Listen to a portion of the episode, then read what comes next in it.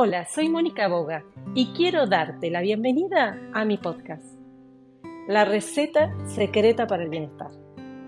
Cada semana hablaremos de cómo llevar tu vida, tu trabajo y tu negocio al siguiente nivel de bienestar y de éxito. Estoy convencida de que se puede lograr.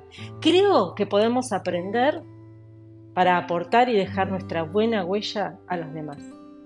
Si te interesa transformar tus resultados y tu vida, aquí podrás encontrar el conocimiento, la inspiración y las herramientas prácticas que necesitas para conseguirlo. Seguime en mis redes sociales, donde comparto información de tantísimo valor.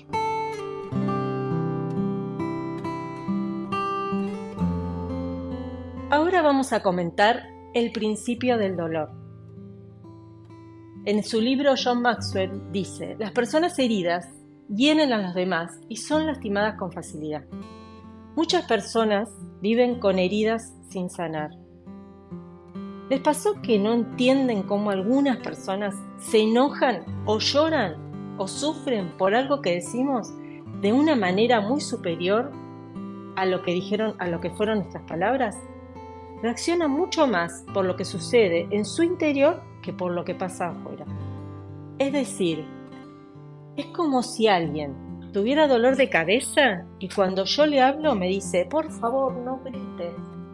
Yo me sorprendo porque yo usé la voz de todos los días. Cuando, cuando trabajaba en el hospital, muchas veces tenía que realizar extracciones de sangre. Hacía controles semanales.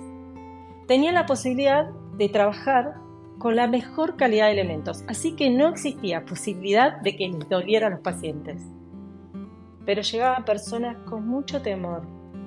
Supongo que alguna mala experiencia los había marcado en su camino.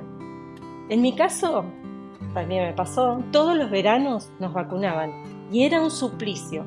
Todo lo que fuera aguja sumado a un delantal blanco me aterrorizaba. Y desafortunadamente en la salita de mi barrio no contaban con los mejores materiales para hacerlo. En fin, por un tiempo mis pacientes reaccionaban a las agujas muy mal.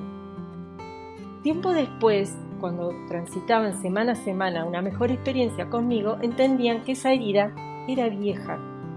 En realidad, ellos se sentían más pequeños que la aguja. Parece un poco increíble, ¿no? Pero no para ellos, algo los lastimó y no podían salir de eso sanando a través de nuevas experiencias, le daba a la aguja el verdadero tamaño. Si yo lo tomaba como algo personal, pensando que ellos no tenían confianza en mí, no hubiera podido acompañarlos en el proceso de sanar esas malas experiencias. Todos entendemos que algunos miedos vienen de hace tiempo.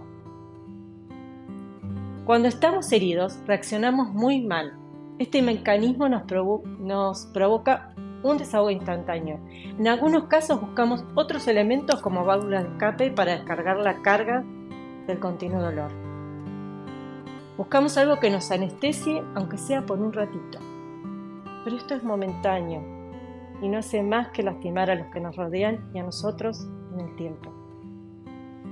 Para curar esas heridas, ese dolor arrastrado durante tanto tiempo, hay que generar nuevas experiencias, como mis pacientes, semana a semana.